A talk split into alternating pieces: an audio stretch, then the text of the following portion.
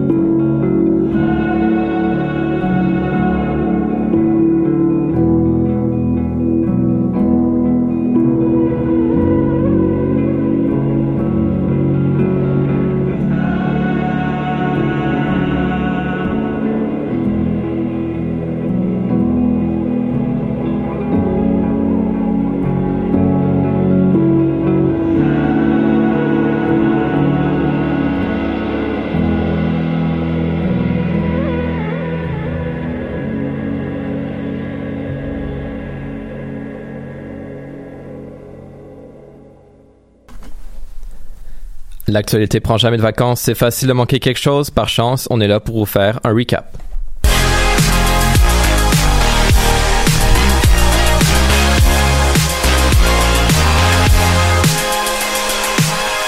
Bonjour à tous ceux qui nous écoutent où vous soyez. On vous êtes bien en onde de choc. On vous refait une autre édition du recap cette semaine. Encore une fois, un petit récapitulatif des faits marquants de la semaine. Et vous avez bien reconnu, c'est moi, Florian, de retour au micro.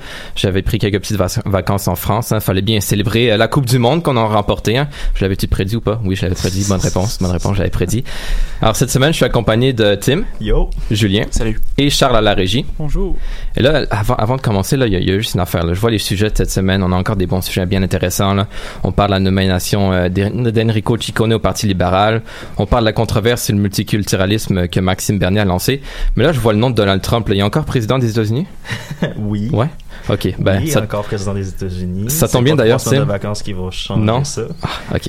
Ça tombe bien d'ailleurs, Tim, parce que tu nous en parles à l'instant. Oui, en fait, c'est parce que ça a encore été une semaine, on va dire en parenthèse, difficile pour le président américain. Parce qu'on sait qu'il est téflon, qu'il est capable de sortir de beaucoup de controverses.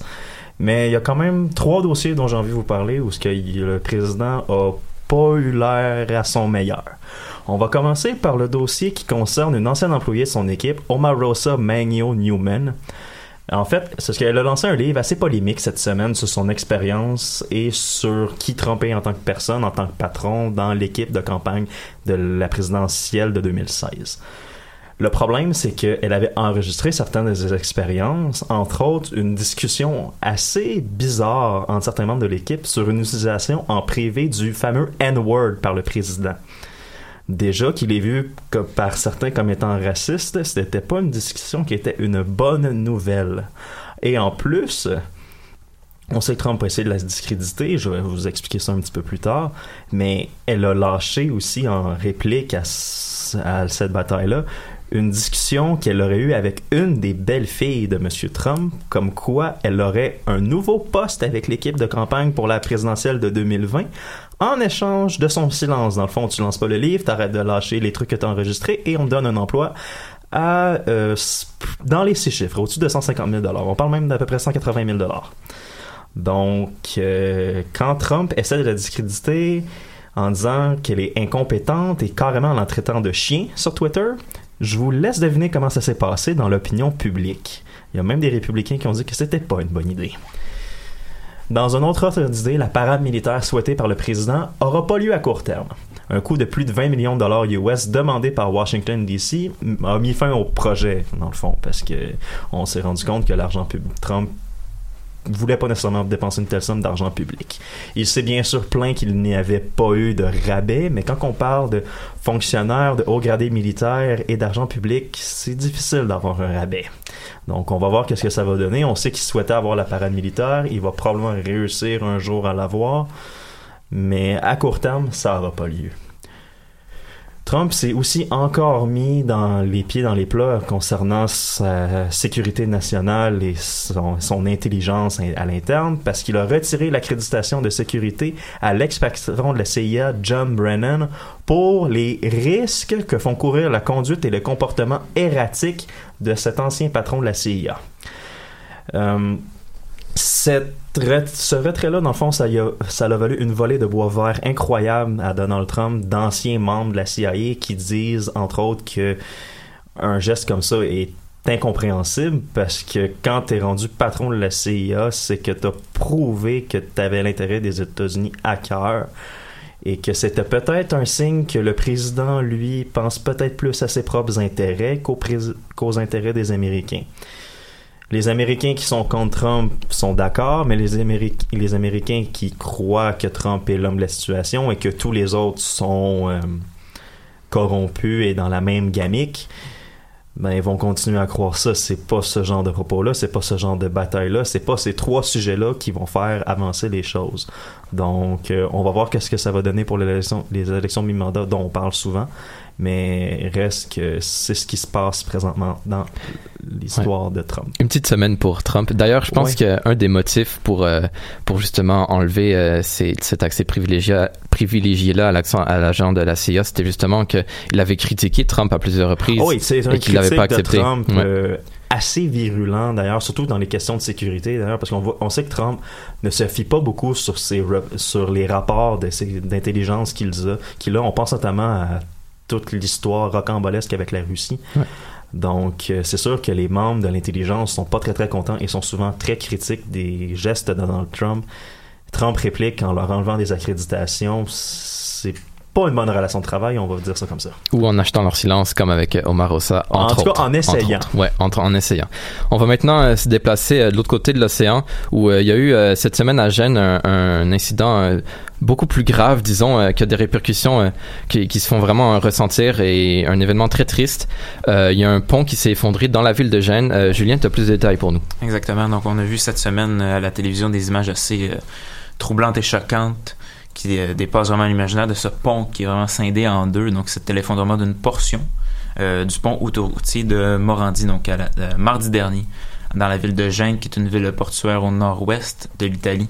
Donc, l'événement s'est produit plus précisément à 11h40 du matin, selon la protection civile. Il y aurait eu environ 35 voitures, puis de nombreux camions qui auraient chuté euh, dans le vide. Donc, on parle d'une hauteur d'environ 45 mètres. Donc, ce qui explique le nombreux nombre de, victimes. Selon les médias italiens aussi, trois autres corps ont été retrouvés ce samedi matin, ce qui porte le nombre de, de décès à maintenant 42. Donc, un nombre assez élevé. Parmi ça, on, trouve, on retrouve trois enfants âgés entre 8 et 13 ans. Euh, les secours sont toujours sur place, évidemment, afin de nettoyer le décombre, puis aussi d'essayer de, de retrouver les corps de certaines personnes. Euh, malgré les risques d'effondrement qui planent toujours. Euh, c'est sûr que les risques sont quand même élevés, que certaines parties se détachent encore du pont, mais les, secours sont encore présents. On compte des dizaines de blessés et de nombreux disparus.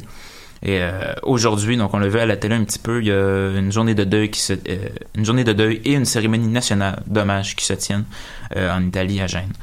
Le nouveau gouvernement populiste italien a pointé notamment du doigt mercredi la société d'État qui gère le pont et de nombreuses autoroutes au pays, soit la compagnie euh, Autostrade per d'Italia.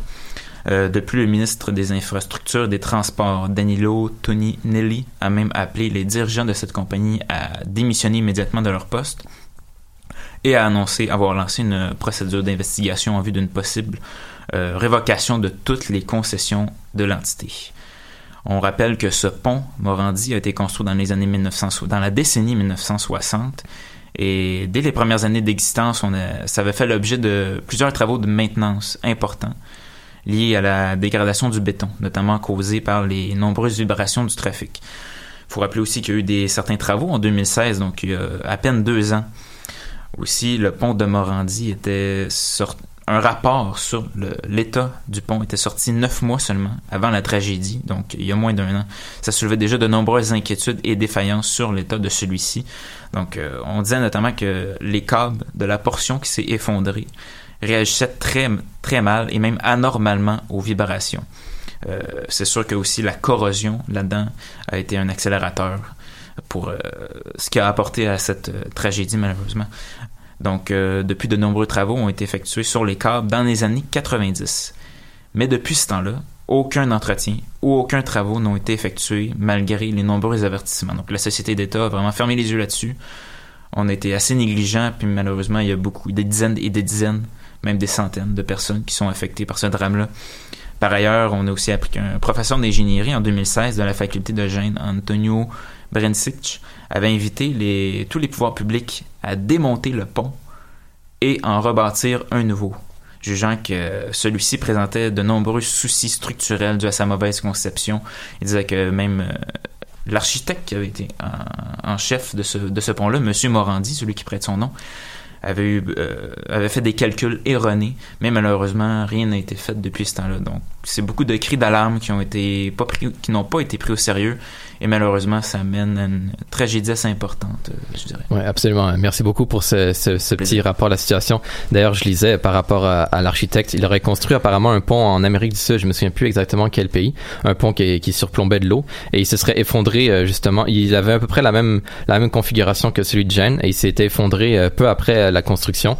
Alors c'est peut-être un miracle que celui-ci ait tenu quoi, quasiment 50 ans, mais bon malheureusement il a fallu qu'il s'effondre à un moment donné. Exact. On va maintenant poursuivre en musique avec Pendulum et 9000 Miles.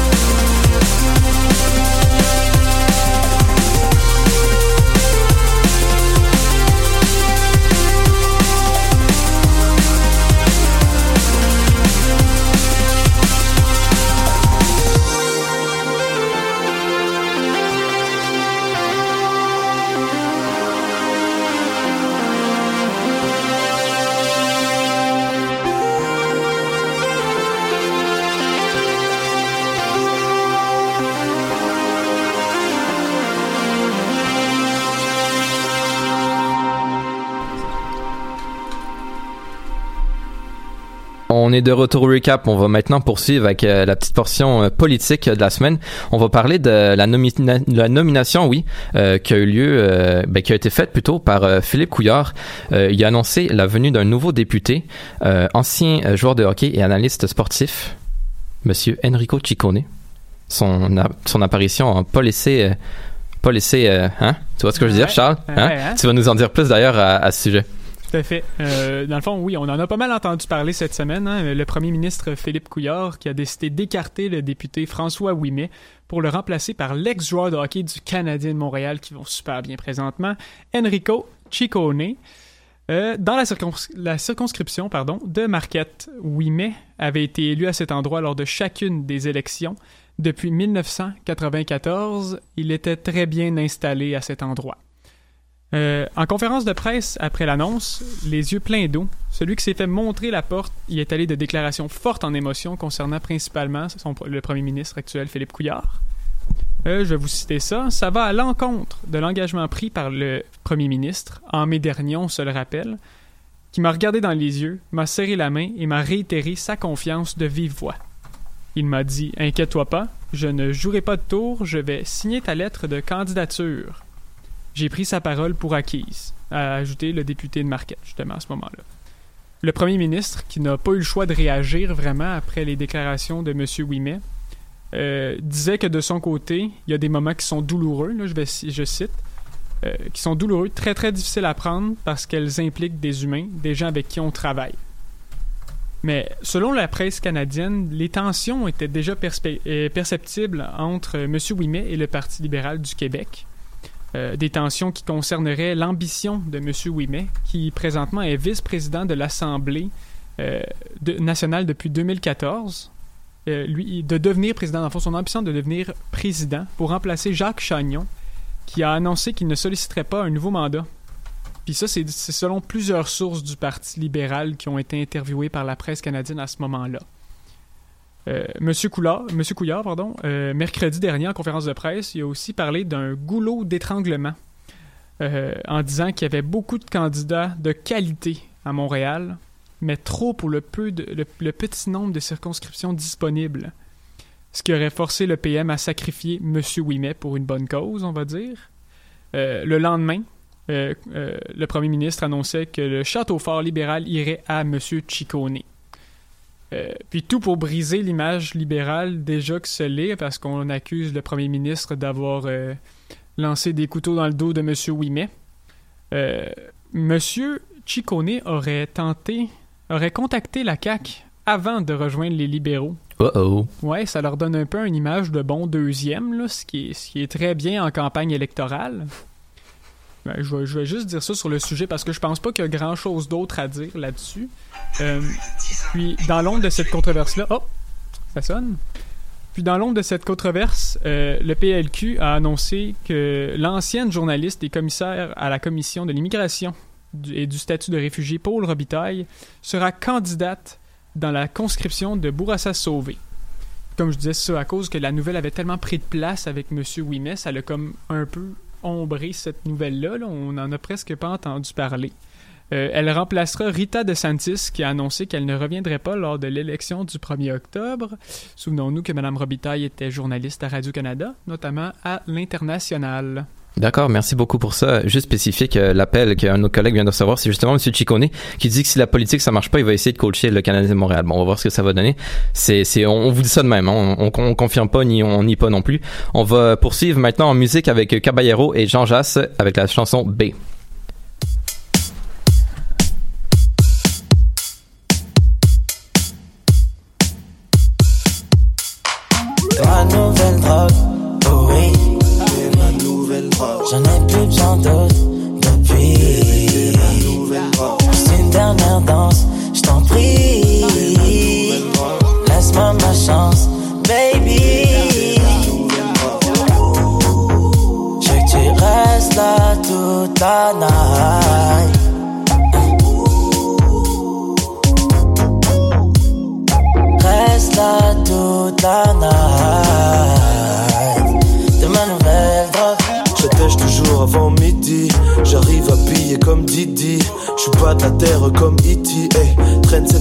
7 heures comme ils disent.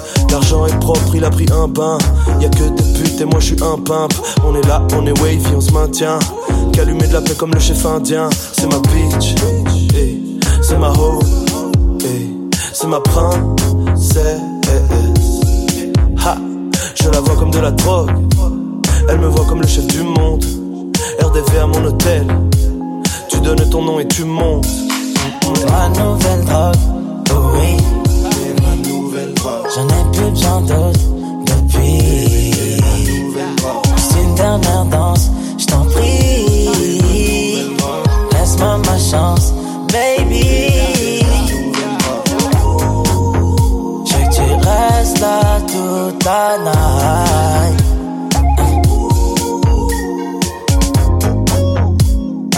Reste là toute la night. De ma nouvelle drogue.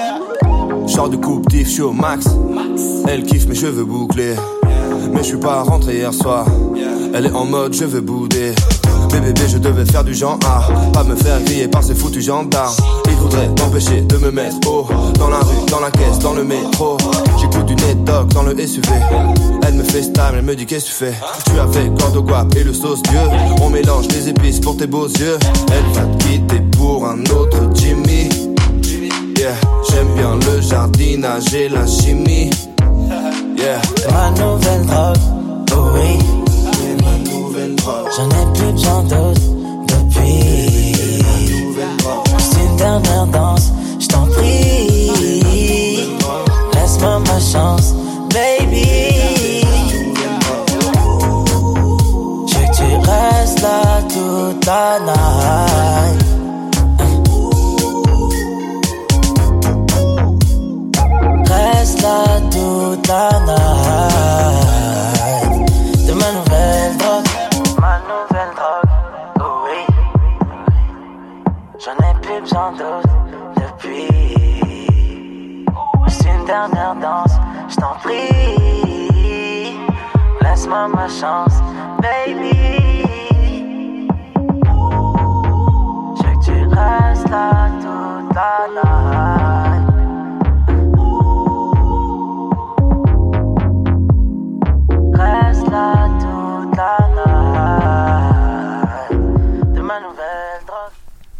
On est de retour au recap. On va maintenant enchaîner avec euh, la portion économique de l'émission. Charles, tu nous fais un petit recap euh, de l'action euh, économique ouais, qu'il y a eu pendant la semaine. Ah ouais, comme d'habitude, à chaque semaine, je vous fais un petit résumé bref, en peut-être deux minutes, de ce qui se passe dans l'actualité économique cette semaine. Je vais commencer le tout avec l'annonce cette semaine d'une aide financière de 250 000 du gouvernement pour l'industrie du taxi. Euh, ce montant permettra aux chauffeurs justement d'être dédommagés pour la perte de valeur du permis de, pour chauffer les taxis. En fait, un montant de base de 1000 dollars sera remis à chacun des chauffeurs titulaires du dit permis. Ensuite, une aide allant de 2800 dollars à 45 700 dollars sera remis à chacun des propriétaires des régions qui sont les plus durement touchées par cette perte de valeur, soit Montréal, Québec et Gatineau. Puis les montants que je parlais représentent environ 56% de la perte de la valeur estimée, selon le communiqué du gouvernement qui explique tout justement ce qui, tout ce qui, décrit ce montant-là. Euh, finalement, un montant de 8000 dollars sera aussi versé pour soutenir l'exploitation d'un véhicule électrique et un 3000 dollars pour les hybrides rechargeables. Puis là, je vais aller avec ma deuxième nouvelle parce que j'en ai deux, deux et demi environ. Euh, c'est le haut niveau d'inflation au Canada. En effet, selon Statistique Canada, l'indice des prix à la consommation aurait augmenté de 3% entre juillet 2017 et juillet 2018, du jamais vu depuis septembre 2011. Puis selon la presse canadienne, la Banque du Canada avait prédit l'été dernier que l'inflation atteindrait 2,5% en raison notamment de la hausse des prix du carburant, puis avec ce, puis ce que ça entraîne, donc euh, la hausse du, prix du transport aérien par exemple. Finalement, c'est plus haut que ce qu'il qu'il pensait. Puis ça, ça a aussi fait augmenter le dollar canadien en même temps. Donc, euh, on s'attend à ce que les taux d'intérêt de la Banque du Canada augmentent au courant des prochains mois. Notons que la Banque centrale avait aussi fait monter son taux directeur à 1,5 au début de l'été.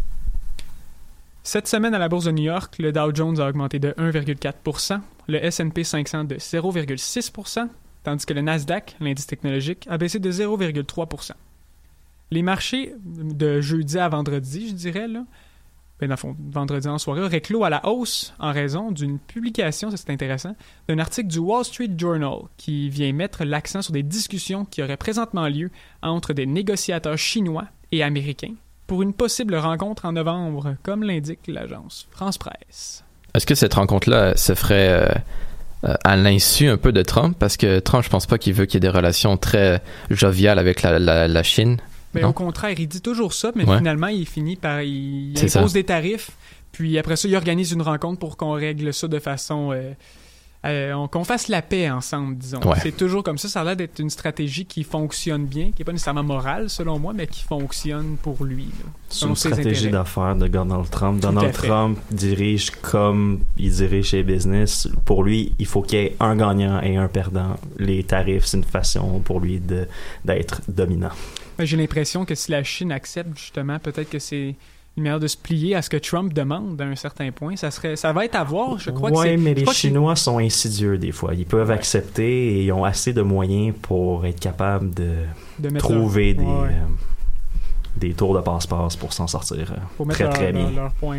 Ils, vont, ils, vont, ils savent quoi faire, je crois. Là. Je pense pas qu'il va y Ouais. avoir autant de difficultés peut-être que les autres à négocier avec Trump. La Chine, c'est probablement l'adversaire de Trump le plus difficile jusqu'ici. J'ai hâte de voir qu'est-ce que ça va donner. Ça va être intéressant. Ouais, on va voir si son expérience en finance, justement, va pouvoir l'aider. On va maintenant poursuivre avec un petit recap des nouvelles qu'on aura, ma- qu'on aura malheureusement pas eu le temps de couvrir cette semaine.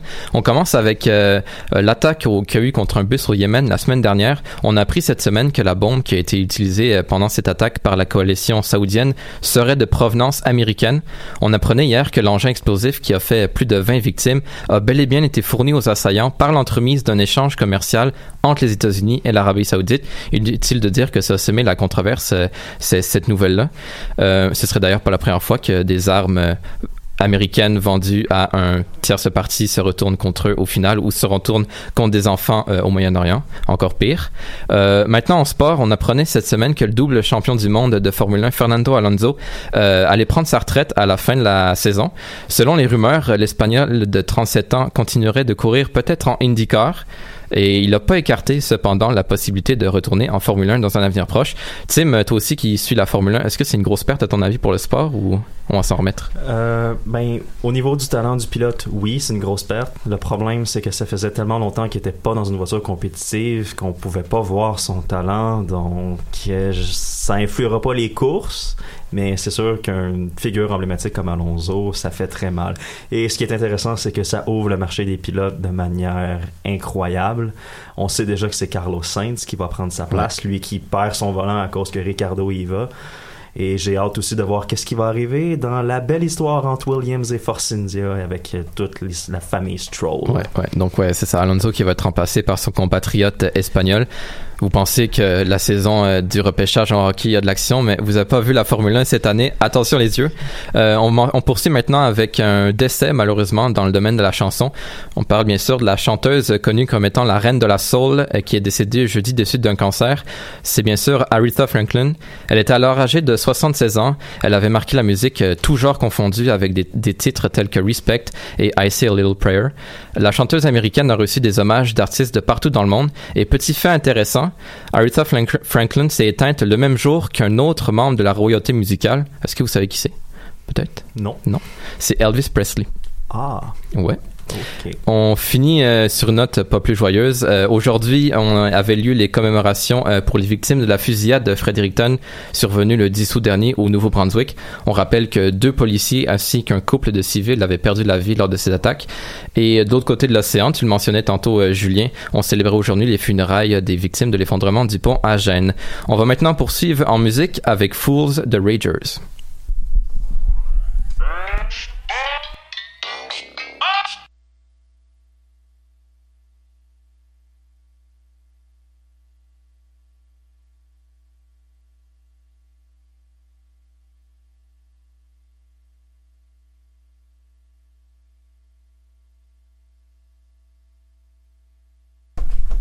Euh, on est de retour. Ragers a finalement annulé sa performance pour l'émission d'aujourd'hui, mais c'est pas grave parce qu'on va tout de suite enchaîner avec euh, Tim qui va nous parler Ouais. de la controverse que Maxime Bernier a partie cette semaine par rapport au multiculturalisme. Ouais, en fait, c'est que Maxime Bernier a déversé son fiel sur le multiculturalisme dimanche dernier et lundi dernier, et en fait tout le reste de la semaine en réaction à ses propos et en répondant aux gens qui le critiquaient.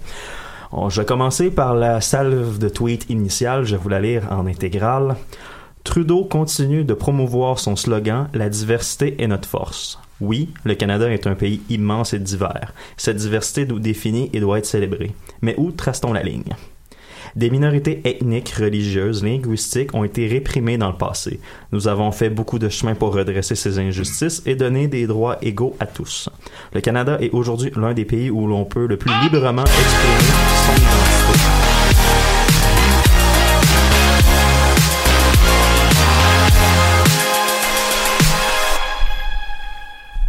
Bienvenue. Ah non, c'est vrai, on a déjà, comm- on avait déjà commencé l'émission. Tu peux poursuivre, euh, Tim. Ouais, Ça a décidé de se réveiller finalement. Ouais, ouais, euh, nos ordinateurs vont très très bien. Mais peu importe, ok, je, je sais pas si on a entendu le deuxième tweet, je vais partir de là. Des minorités ethniques, religieuses et linguistiques ont été réprimées dans le passé. Nous avons fait beaucoup de chemin pour redresser ces injustices et donner des droits égaux à tous. Le Canada est aujourd'hui un des pays où, où l'on peut le plus librement exprimer son identité. Mais pourquoi promouvoir toujours plus de diversité? Si tout et n'importe quoi est canadien, que signifie être canadien? Pourquoi ne pas mettre l'accent sur nos traditions culturelles, ce que nous avons en commun qui nous différencie des autres cultures et sociétés? Accueillir des gens qui rejettent les valeurs fondamentales de l'Occident, son à la liberté, l'égalité, la tolérance et l'ouverture ne nous rend pas plus forts. Ceux qui refusent de s'intégrer et veulent vivre dans leur ghetto ne rendent pas notre société plus forte. Le multiculturalisme extrême et le culte de la diversité de Trudeau vont nous diviser en petites tribus qui ont de moins en moins en commun, à part leur dépendance envers le gouvernement. Des clientèles politiques qu'on achète avec de l'argent des contribuables et des privilèges. La balkanisation culturelle amène la méfiance, les conflits sociaux et potentiellement la violence comme l'on voit partout. Il est temps de renverser cette tendance avant que la situation n'empire. Plus de diversité ne nous rendra pas plus forts, cela détruira notre pays. Ok, je veux votre réaction live les trois, go. Ben, on, le surnommait Mad Max pendant sa course euh, à la chefferie du Parti conservateur, mais je pensais pas que c'est ça qu'on voulait dire par Mad Max. là. Ok. Il marche pas, c'est Ben, je- c'est sûr qu'il y a certains points qui peut avoir raison, mais je pense que dans la manière qu'il dit, il va souvent de manière extrême. Ça, c'est pas la première fois qu'il réagit de manière assez euh, ouverte et extrême, mais bon, c'est sûr que faut pas tout prendre au premier degré, là, ça c'est sûr. Mais il y a certaines choses qu'il faut retenir quand même, là, ça c'est certain. Ok.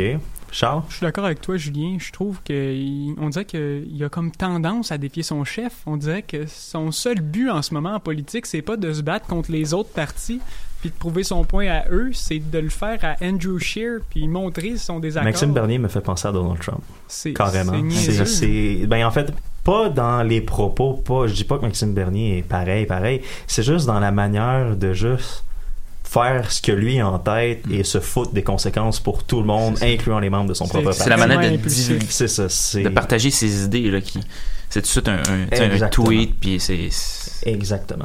Je vais, je vais continuer avec euh, les réactions politiques ce coup-là parce que en fait il y en a eu plusieurs. On va, on va on va- je vais passer vite sur les libéraux et le NPD parce que eux ils ont juste pas perdu de temps à dénoncer unanimement de tels propos. On pense notamment à Arif Vianney, secrétaire parlementaire au patrimoine et au multiculturalisme canadien. On s'entend nous on a un ministère de ça présentement. Fait que lui, il a carrément appelé à l'exclusion de Bernier du caucus conservateur. Il devrait juste dire qu'il devrait être tout seul dans son coin. C'est une opinion comme une autre. Puis même dans son propre parti, ces propos-là ont pas plu à tout le monde. Notamment, on pense justement, Charles, tu le disais, son chef, Andrew Scheer, il l'a carrément dit, Maxime Bernier n'a pas de rôle officiel au sein du caucus et ne parle pas au nom du Parti conservateur du Canada sur quelque question que ce soit. On en parlait tantôt, là, on se disait, mais pourquoi est-ce qu'il ne le met pas dehors? Ben, c'est- je vais, je vais finir les- la, la citation d'Andrew Scheer au complet, puis je vais donner mon point là-dessus. Andrew Scheer poursuit en disant personnellement, je ne suis pas d'accord avec les politiciens de gauche et de droite qui ont recours à la politique pour diviser les Canadiens. Je ne ferai pas ce genre de politique. Les conservateurs célèbrent la diversité du Canada et un gouvernement conservateur continuera à accueillir les gens du monde entier qui veulent venir ici en raison de la société que nous avons bâtie. Pour répondre à ta question, Charles, je parle juste avec mon opinion personnelle. Maxime Bernier est passé très très proche de Bat Scheer dans le Parti conservateur, dans la chefferie, on s'en rappelle. Donc, Maxime Bernier est quand même une figure populaire, peu importe ses propos. Le Parti conservateur ne peut pas se permettre de perdre tous les gens qui appuient ce genre de propos-là puis qui appuient Maxime Bernier. Parce que si Maxime Bernier se fait mettre dehors du Parti conservateur, il pourrait facilement se retourner et créer son propre parti. Et ça diviserait le vote conservateur et ça serait carrément donner les clés d'une élection, soit au NPD, soit aux libéraux. C'est un calcul politique qui est très très mauvais pour les conservateurs. Il faut que tu deals avec le plus possible jusqu'à temps qu'ils se mettent à carrément plomber le parti, ce qui semble pas être le cas parce que, comme j'ai dit, vu qu'il est dans la formation, les gens qui appuient ce pro- ces propos-là vont quand même continuer à voter pour cette formation-là parce que c'est leur seule option. C'est problématique parce qu'à un certain point, s'ils restent longtemps dedans, ça va les diviser dans le parti. Puis ça va Ah, c'est sûr, c'est sûr que ça divise le parti. J'ai encore des gens. Écoute, un des ceux qui l'a critiqué le plus, c'est Tony Clement. Tony Clement, c'était un de ses principaux alliés durant la course de 2017 pour la chefferie.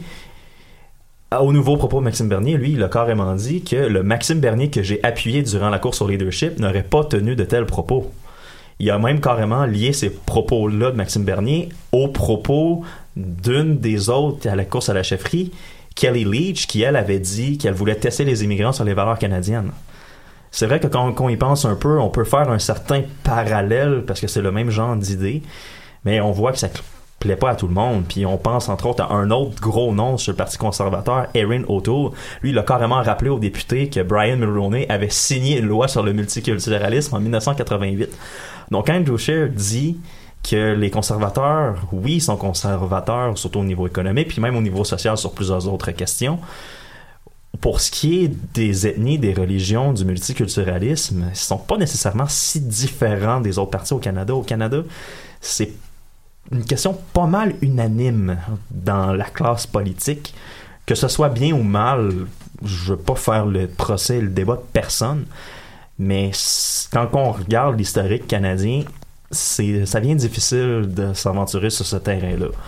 À tort ou à raison, on sait qu'il y a des chroniqueurs québécois aujourd'hui, je pense à Richard Martineau et à Mathieu Bock-Côté, qui ont carrément dit que Maxime Bernier avait prouvé un petit peu le point parce que, dans le fond, tu regardes qu'est-ce que Maxime Bernier a dit, tu regardes les réactions, ben, comme quoi que t'as pas le droit de critiquer quoi que ce soit au niveau du multiculturalisme. Ouais, je suis pas nécessairement d'accord avec eux sur ce point-là parce que je pense que c'est surtout la manière dont ça a été fait. Parce que une manière de critiquer le multiculturalisme actuel juste en disant qu'il se fait pas de la bonne façon, puis de dire qu'on a juste à travailler encore plus fort pour inclure les gens. Parce que la création de ghetto, je suis pas sûr que c'est ça le but à la base. Je pense pas que ce soit le but des libéraux ni du MPD. Donc, euh, est-ce que c'est un... Je pense que c'est mélanger des concepts le rendu là. Moi, c'est mon avis personnel. Je sais pas pour vous, là, mais... Moi, Ça nous laisse, euh, sans ben, mots. Non, mais c'est parce que quand, quand on voit ça, le faire l'amalgame entre euh, la création de ghetto et le multiculturalisme, hmm, Ça pousse un peu loin. c'est- des ça. mots un peu forts là, à, C'est- à ben, mettre ensemble. Je dis pas mais- que c'est nécessairement faux dans la réalité actuelle, mais de là à dire que c'est le but avoué des gens qui prônent le multiculturalisme, c'est aller un peu loin. là. Je trouve que c'est un sujet qui est déjà extrêmement touché. Non, c'est Ah, ça, c'est très touché, c'est très sensible, c'est pas le genre de Ah, c'est le genre de sujet qu'il faut aller avec un scalpel, pas avec une masse. Puis des propos comme ça, c'est carrément y aller avec la masse. Dès que tu commences à parler de ça, là, tu, tu te mets. Je veux dire, tu ouvres la porte à toutes les critiques, puis je veux dire, les gens qui Ah, soient pour ou contre toi, je veux dire, tu vas te ramasser avec des. Ah, c'est sûr. C'est ça, tu vas te ramasser avec plein de critiques, puis tu auras toujours des gens qui vont, qui vont dire euh, l'inverse de ce que tu vas dire, mais Ouais, il faut savoir prendre les bons mots puis peser ses mots avant d'en parler, parce que c'est super Oh, euh, oh. délicat comme sujet, là, ça c'est sûr. Minimalement. C'est pour ça que tout le monde a pas mal la même opinion à ce sujet-là, parce que si t'es en politique puis tu décides de t'aventurer dans quelque chose comme ça, tu perds un, tu perds un innombrable justement nombre de votes. Là. Non, et, et de gens, parce que il n'y a pas personne qui va être vu et identifié comme étant raciste en partant. Donc, on essaye d'être poli avec tout le monde. Fait que quand tu te mets à critiquer ouvertement euh, certaines cultures, certaines religions, puis à dire que certaines personnes ne devraient pas faire partie de notre société, ouais, euh, ok, c'est ça. C'est ça, Maxime Bernier qui parlait d'exclusion. Ironiquement, c'est un peu lui qui se voit exclu du reste de la classe politique. Là. Exactement, Son, son sûr. discours fait pas écho. euh, non, c'est ça, c'est ça. Il se met en porte-à-faux. Puis, ben, mais par contre, comme j'ai dit tantôt, il y a des gens dans la population qui pensent comme lui. Ça, faut pas l'oublier. Puis, oublier ce fait-là. Là, l'erreur qu'il faut pas faire, c'est, tu oui, je peux comprendre que ces propos-là, est-ce qu'ils ont leur place? Pas de cette manière-là. Mais dire que cette idée-là est complètement insensée puis que euh, ça mérite pas d'être entendu et débattu, ça serait faire une erreur. Parce que si on arrête d'écouter ces gens-là, les gens qui pensent comme ça, on va avoir un dur lendemain de veille. On pense à ce qui est arrivé aux États-Unis, c'est un peu ça. Ouais.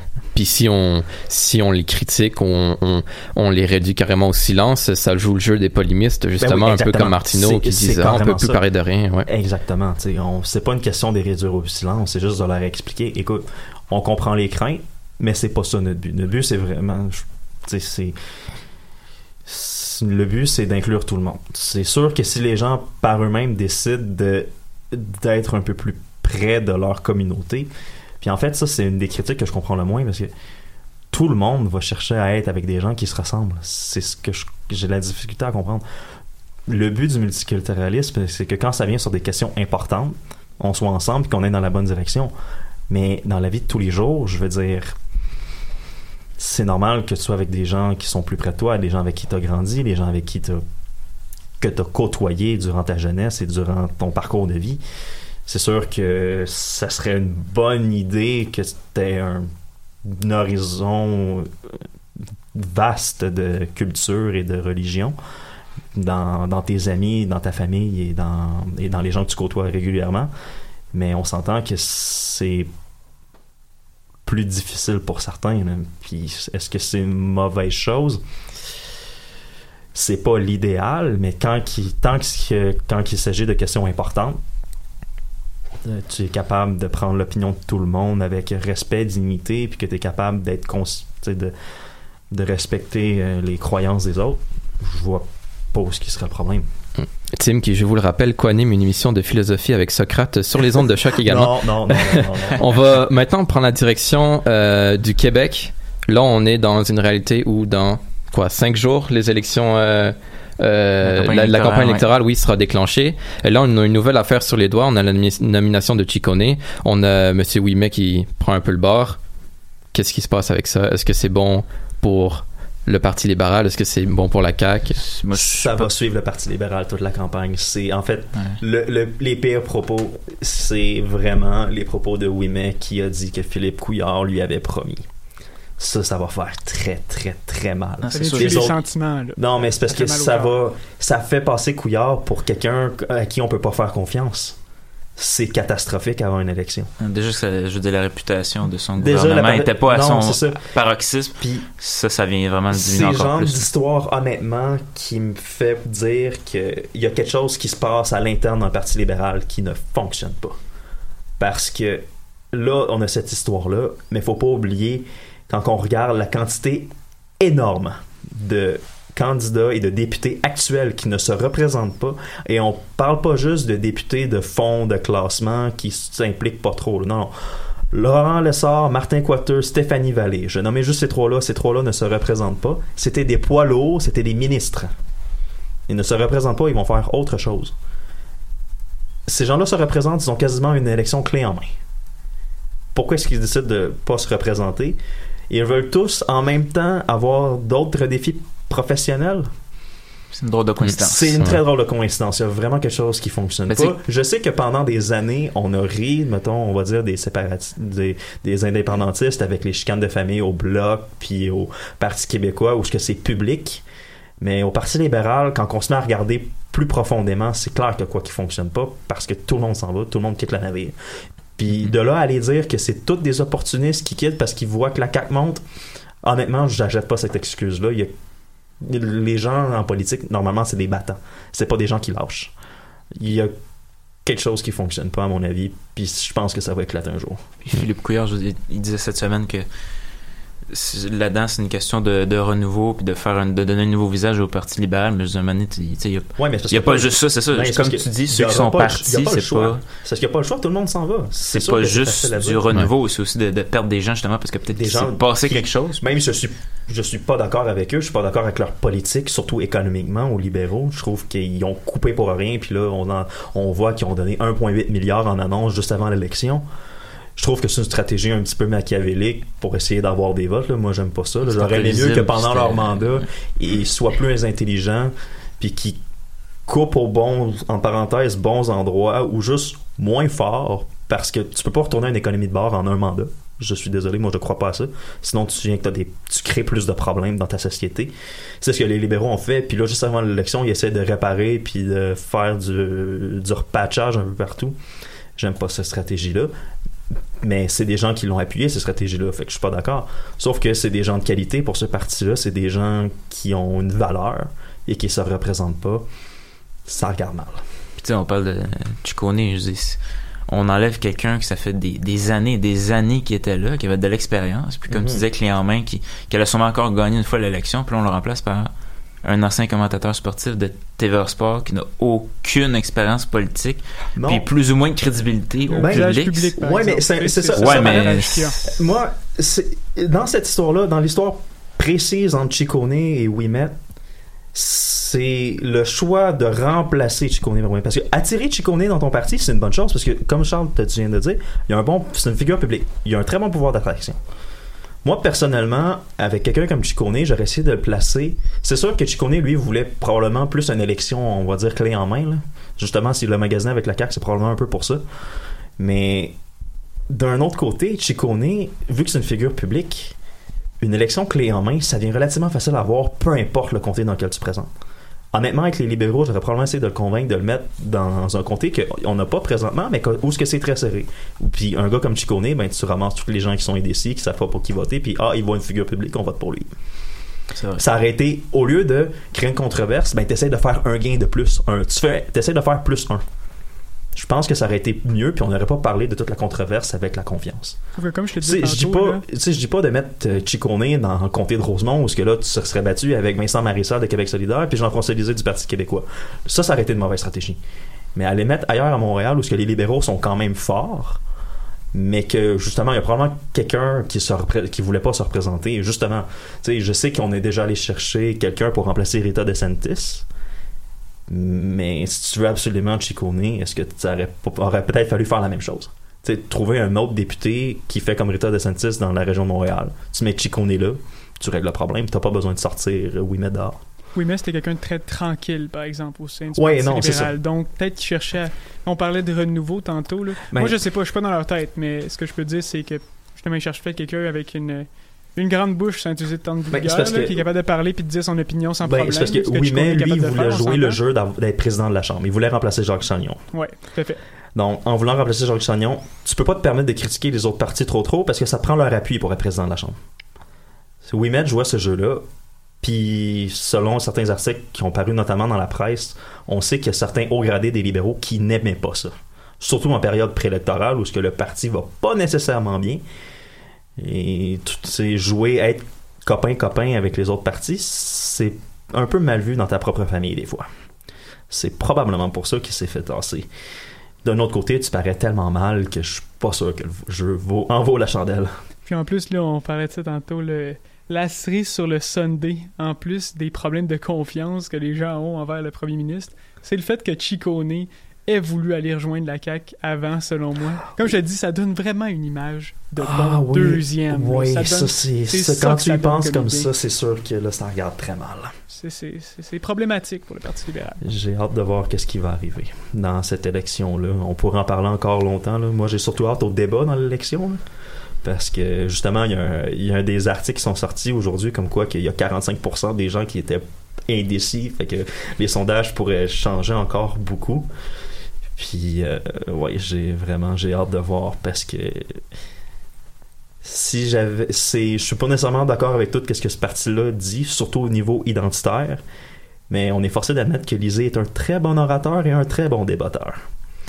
Et que Legault, c'est probablement sa plus grande faiblesse. Donc, euh, s'il y a 45% des gens qui sont indécis, tout peut changer. Tout peut changer. Monsieur Couillard, lui, va sûrement lâcher ses lignes de relations publiques. Là, Ah, c'est sûr, c'est coup. là, ça va aller bien. Ouais, ben, Couillard, ouais. Puis un autre fait qui peut être intéressant aussi, c'est une des premières, je pense que c'est la première ou une des premières élections depuis très longtemps au Québec. Il va y avoir un débat en anglais. Ouais. Intéressant. Donc, et ironiquement, proposé par Jean-François Lisée. ouais. Et accepté par les autres partis, bien sûr. Pourquoi est-ce que Lisée fait ça? Je sais pas, parce que je vois pas comment le Parti québécois va réussir à aller chercher le vote anglophone. Mais est-ce que ça pourrait nuire au Parti libéral? Si Couillard ne performe pas dans ce débat-là, peut-être. En même temps, le, pa- le Parti québécois, il change beaucoup, là, puis on voit que ça change du projet de la charte qu'il y a eu en Ah, ouais, c'est 2012, sûr que là, ouais. C'est complètement différent. Donc, est-ce que M. Lisée pourrait attirer davantage d'anglophones? C'est toujours une possibilité. Ah, c'est toujours une table, possibilité parce que c'est quelqu'un qui c'est un bon orateur, c'est quelqu'un puis il se débrouille bien en anglais aussi. Il a, il a pas proposé ce, ce débat-là pour rien. D'ailleurs, ça, ça va probablement être un des- une des clés puis un des défis de François Legault. Parce que François Legault en anglais, euh, on a juste à regarder certaines séquences sur Internet. Parfois, c'est difficile. J'ai hâte de voir comment il va se débrouiller. S'il se débrouille bien dans ce débat-là, puis qu'il est capable d'aller voler des votes aux libéraux, parce que c'est quand même lui le mieux placé, on s'entend, au niveau de la position de son parti, puis des idées de son parti. S'il est capable de bien se débrouiller dans ce débat-là, ben, on parlait d'élection clé en main, euh, la CAQ va probablement l'avoir. C'est ce que je pense, même si je souhaite pas. Moi, personnellement, je souhaite pas ça. En tout cas, je souhaite, en fait, moi, je souhaite pas un gouvernement majoritaire, je sais pas pour vous. Mais bon, ça, c'est un débat pour une autre fois. Ouais, pour on une a autre besoin fois. de changement souvent. Ouais, mais là, on va finir là-dessus à cinq jours du début de la campagne électorale. Si on se fie au sondage jusqu'à maintenant, la CAQ avait une certaine longueur d'avance. Une certaine longueur Et- d'avance et un, gouvernement majoritaire. C'est ça. Si on place tous les partis sur une ligne de départ imaginaire, est-ce que le Parti libéral vient un peu de de s'enfarger et le, la CAQ a un faux départ, mais personne ne le voit, elle part en avance, alors que tous les autres sont encore sur la ligne de départ. Et eux, ils commenceront vraiment seulement mercredi prochain. Ben, les libéraux étaient déjà derrière la CAQ. La CAQ partait déjà en avance. Mais là, le problème avec les libéraux, c'est qu'à quelques jours de l'élection, c'est comme si on avait enlevé les blocs de départ puis il fallait qu'ils partent en position debout. OK. Euh, bonne chance. Mhm. Et la, le PQ, justement, comme tu disais, qui veut essayer d'aller chercher les votes anglophones. En même Ben, temps, le- qui le tente PQ, rien on à rien. dirait qu'ils essaient, justement, avec leur tentative d'humour, on pense à leur campagne de, de pub Ouais. de la, la fin de semaine dernière. On dirait que le PQ, on va utiliser encore l'humour, essaie de prendre une trottinette pour essayer de rattraper les autres. je sais pas ce que ça va donner, mais on verra qu'est-ce que ça va donner. Puis Ouais, ok. Puis, euh, ben, il y a Québec solidaire qui, lui, pourrait toujours venir jouer les troubles fêtes dans Ouais. quelques circonscriptions à Montréal. Ça, ça pourrait... Notamment en conflit avec le PQ, là, là-dedans. Notamment là, en là. conflit avec le PQ, surtout au niveau identitaire. Et honnêtement, le Québec solidaire pourrait avoir une importance capitale si on a une un gouvernement minoritaire. Parce que il pourrait quand même décider de l'avenir du... Parce qu'avec trois, trois députés présentement, ils visent 4-5 pour cette élection-là. C'est probablement possible. Euh, si on a un gouvernement minoritaire, c'est pas mal Québec solidaire qui a la, en parenthèse, la balance du pouvoir. OK. Ben, on va garder un œil là-dessus. C'est une campagne électorale qui promet d'être mouvementée. C'est ce qui complète déjà cette édition du recap. hein. Ça, ça passe vite, tellement vite. Ça passe vite quand on parle de politique. C'est tellement intéressant. Euh, on vous souhaite une bonne semaine. Et d'ici là, si vous avez peur de manquer quelque chose, vous en faites pas parce que la semaine prochaine, on est là pour vous faire un autre recap. Même heure, même poste.